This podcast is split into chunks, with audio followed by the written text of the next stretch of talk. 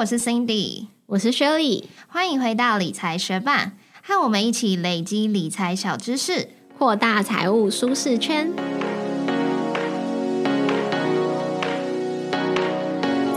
开始之前，我们要来念一则学伴在 Apple Podcast 的留言。他的名字是打发一些时间。他说：“相见恨晚的小人物，从第一集听到现在，建立了我很多观念。感谢你们的分享，让我从一个月光族也默默的存到一桶金。一起加油，继续努力，扩大自己的舒适圈。”非常感谢这位相见恨晚的小人物，特地到 Apple Podcast 为我们留下五颗星。我对你这个标题蛮有印象的，不晓得是不是念过你之前的留言？那也非常感谢你从第一集支持我们到现在，不晓得其他学伴是从第几集开始收听我们的 Podcast 到现在的呢？我们超级好奇，欢迎大家留言告诉我们。那也在这边恭喜相见恨晚小人物存到了你第一桶金，让我们继续一起加油，扩大彼此的财务舒适圈吧。节目准备开始喽。中场休息，广告一下。如果你对区块链和加密货币投资有兴趣，那你一定要认识 Pionex 派网。派网是一家知名的加密货币量化交易所，最大的特色就是提供十六款自动交易机器人，包含最知名的网格机器人、双币理财和期限套利，让你不用二十四小时盯盘，也可以有效率的投资加密货币。只要透过理财学班的专属邀请连接注册，你还可以享有二十趴的交易手续费折扣哦。没错，这就是派网手续费的最高折扣。快打开资讯栏，透过我们的邀请连接来注册派网吧。平常我们赚取了现金，没有特别做投资的话，就是会放在银行活存，领取很微薄的利息。那如果我们想要继续保现金，但是又想要领高一点点利息，很多人就会选择将它转为定存。如果我们是持有加密货币呢？除了做买卖交易以外，有没有像是现金定存这样可以固定领取利息收入的方式呢？当然也有，就是将持有的加密货币拿去做质押，原文叫做 staking。如果我们把钱放在定存，现在领到的利息一年可能就一趴，甚至还更低。如果我们是把加密货币拿去做 staking 的话，它的年化报酬率低从五趴，甚至到十趴、二十趴、三十趴、四十趴、八十趴，还有一些特别项目到一千趴的报酬率都有。这也是为什么我们对 staking 很有兴趣，也想在今天的节目中分享给大家。那今天这集节目就是要介绍区块链的三大共识机制。什么是 staking？将虚拟货币拿去做 staking 有没有什么风险？哪些虚拟货币可以做 staking，以及要怎么去做？那如果你也对这个议题有兴趣的话，就继续听下去吧。那在我们介绍 staking 到底是什么之前，我们要先带你了解区块链的共识机制。因为 staking 的概念跟其中一种共识机制 proof of stake 非常的相关，所以在了解到底什么是 staking 之前，我们先来了解什么是共识机制。每一个区块链它都会运行在一个共识机制上面。那目前主流的共识机制大约分成三种：工作量证明 proof of work。权益证明 （Proof of Stake） 还有代理权益证明 （Delegated Proof of Stake）。那之前我们介绍比特币的时候，有说到区块链上面的资讯都需要被验证，去帮忙验证的人就可以获得虚拟货币来当做奖励。那工作量证明机制 （Proof of Work） 它就是利用电脑的算力去争取验证下一个区块的节点。当你验证的工作量越大，作为矿工的人，他可以获得的挖矿奖励就越多。比特币啊，还有以太坊一点零，他们就是利用工作量证明机制 （Proof of Work） 这种共识机制的区块链。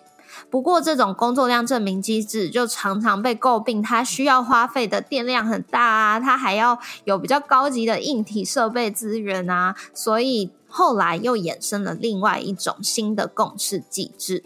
另一种共识机制就是权益证明 （Proof of Stake）。想争取奖励的人，不需要再当矿工，不需要再透过大量的电脑算力来彼此竞争。采取权益证明的区块链系统会根据你质押的虚拟货币数量，来选出谁可以验证下一个区块的节点。那被选上的人就会是验证者。因此，质押的货币数量越多，时间越长，就越有机会被选成验证者。像之前我们介绍过，以太坊一点零要升级成以太坊二点零，其中一个重要的改变就是会从工作量证明机制改为权益证明这个机制。不过，权益证明机制就导致大家会需要去囤积虚拟货币。有钱人要是集结起来去购买大量的虚拟货币，那他们就可以在这个区块链上称霸，区块链去中心化的价值也就消失了。那无论是上面讲到的工作量证明机制 （Proof of Work） 还是权益证明机制 （Proof of Stake），他们两个的交易速度都常常被嫌慢，所以改良型的共识机制就出现啦，就是代理权益证明 （Delegated Proof of Stake）。那这个代理权益证明的原理跟上面讲到的权益证明原理其实是一样的，只不过使用代理权益证明作为共识机制的这些区块链，每一个持币人都可以投票选出委托人，也就是代理节点。那那些得票最多的代理节点们，他们就负责去生成区块。这种民主的机制，让持有虚拟货币数量比较小的这些使用者，也可以去参与投票。那这种共识机制就可以承载更多的交易数量，让速度变快。就是因为这些选出来的少数节点去达成共识就好了。不过，也是因为只依赖这些少数节点。就让这个代理权益证明共识机制的区块链，他们的去中心化程度比较低。介绍了三大共识机制，接下来就来到大家今天最有兴趣的 staking 权益质押到底是什么呢？staking 中文经常翻译成质押挖矿，权益质押或者是简称为抵押，也就是把你的虚拟货币抵押给验证人，在抵押的期间内就不能去动用这些币。也就是不能够买卖交易，但是在抵押的这段时间内，你就可以从中获得虚拟货币当做利息。如果把 staking 套用到我们日常生活的例子，就会很像是现金定存。我们把现金存在银行这段时间，我们不能把现金领出，除了让银行可以运用这笔钱，我们也可以从中获得利息。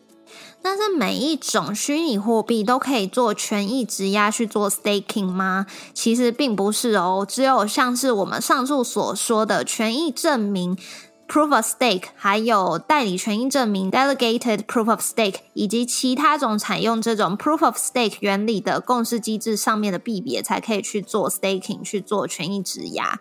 所以像是以太币啊，还有 Solana，他们这些虚拟货币就可以去做权益质押去做 staking。那不同的虚拟货币，他们去做 staking 去做权益质押，他们获得的报酬、获得的利息是一样的吗？不同的区块链会有不同的机制，所以他们获得的报酬不会一样哦。中场休息，广告一下。我最近发现呢，虽然我以前都自称钢铁肌肤，不会过敏，也很少长痘痘，但是现在可能是因为离二十五岁越来越远了吧。要是疏于保养，在天气变化的时候，居然也会有干痒的状况发生呢。其实你说的困扰我一直都有哎，不像你是钢铁肌肤，我本身就很会长闭锁性粉刺，有时候脸还会过敏，尤其在生理期来的时候，痘痘就很容易冒出来，所以对我来说，保湿就真的很重要。那超机能紧致童颜精华对你的状况有帮助吗？因为这瓶童颜精华是伊芙美医学美容保养品推荐给我们用的，所以我其实都非常狠得下心，大手笔给它抹在脸上。保养品不是你用个几天就会有感觉的嘛？自从五月认识伊芙美之后，我就一直都有在使用童颜精华保养，真的有明显感觉到，因为童颜精华滋润的关系，我的皮肤变得比较光滑细致。对这瓶童颜精华有兴趣的学伴，相关链接我们都放在 show notes 里喽，欢迎去逛逛。有什么保养秘诀，也可以私讯传授给我们哦。那把虚拟货币拿去做质押 （staking） 要注意什么呢？会有什么风险吗？首先要注意就是币价的波动，也就是市场风险。因为 staking 会需要一段时间不能交易你质押的虚拟货币。那如果在质押的期间，虚拟货币的价格大幅下跌，即使你有拿到利息，最后质押结束的时候，你还是有可能亏损的哦。也就是说，假设我们质押了六十天，可以获得十趴的报酬，但是在这段时间内，这个币它的价格下跌了二十趴，那质押结束后你一样是亏损的嘛？我觉得有些学伴应该有相似的经验。假设我们在美元三十的时候换了一批美金，然后拿去做定存，那现在一个美金换不到二十八块台币，那你的定存利息就会很难弥补你这段时间的损失嘛？Staking 第二项要注意的风险就是锁仓期。如果你质押的虚拟货币价格水涨船高，或者是大幅下跌，导致你想要卖出你质押的那些虚拟货币，你就会需要 unstack，也就是解除质押或者是解仓。但是在解仓也是需要等待时间哦。依照不同的币别，可能会需要等待七到二十一天不等。那在等待解仓的这段时间，币价可能又会浮动，就会很难确保你在解仓之后还是可以以你想要的价格。卖出。那第三要注意的就是支付利息的时间点。每种虚拟货币做质押支付利息的时间点不同，有些是每天支付，有些则是一段时间才会统一支付一次。那如果提前解仓的话，也有可能会拿不到利息哦。那再来，我们还要注意验证人的风险。前面我们有讲到，我们可以将虚拟货币委托给验证人。那这些验证人，如果他们在运算的过程中有诈欺行为，或者是他们计算就是不对，发生了错误，那这些不正确的资讯上到区块链的话，验证人会有惩罚，他们会失去部分的押金。那作为委托人的我们，也无法获得利息。除此之外，也要注意交易所的风险。如果你是透过交易所来帮你保管这些虚拟货币，那其实就代表你只拥有账号密码，你没有这些虚拟货币钱包真正的私钥、真正的 private key。所以你必须要审慎选择交易所，否则这些交易所倒闭，你的虚拟货币可能也拿不回来了。在学班已经大概了解加密货币质押怎么做之后，我们一起来看看在全球交易量最大的交易所币安目前 staking 的收益状况如何哦。第一个要讲的就是 Solana，它是目前市值第五大的加密货币，质押三十天的话，目前的收益是五点二一帕。质押三十天的话。目前的年化收益是五点二一趴，六十天的话是五点八二趴，九十天的话就会是六点一三趴。那第二个要介绍是币安币，币安币虽然是币安自己发行的币，但是他们非常厉害哦，是目前全球市值第三大。如果质押三十天的话，年化收益是五点八六趴，六十天的话是六点五三趴，九十天的话就会来到八点六九趴哦。那第三个要介绍的这个币，它的代号是 AXS。我并不认识这个币，但是为什么想介绍它呢？因为它的收益很惊人，只押三十天就有一百零五趴哦。那如果你听完今天这期节目，对于怎么在币安上面进行质押有兴趣的话，详细的教学我们有写在部落格文字稿中，可以点开来看看哦。谢谢你在忙碌的生活中愿意播出时间来和我们一起学习。如果对于今天的节目内容有任何的疑问、想法，邀请你在 Apple Podcast 帮我们打新留言，让我们知道你对这集节目的看法哦。同时，也欢迎你到 Instagram 搜寻理财学伴，找到我们来跟我们聊一聊。如果你愿意支持我们，继续把理财学伴做得更好，让这个节目被更多人听见，欢迎你分享理财学伴给身边也想一起学习投资理财的朋友哦。我们的网站上会有文字版的整理，如果想要收藏或回顾，也欢迎你上去看看。网址是 moneymate 点 space 斜线 staking，拼法是 m o n e y m a t e 点 s p a c e 斜线 s t a k i n g，也可以从节目的简介中找到网址哦。理财学伴，我们下次见，拜。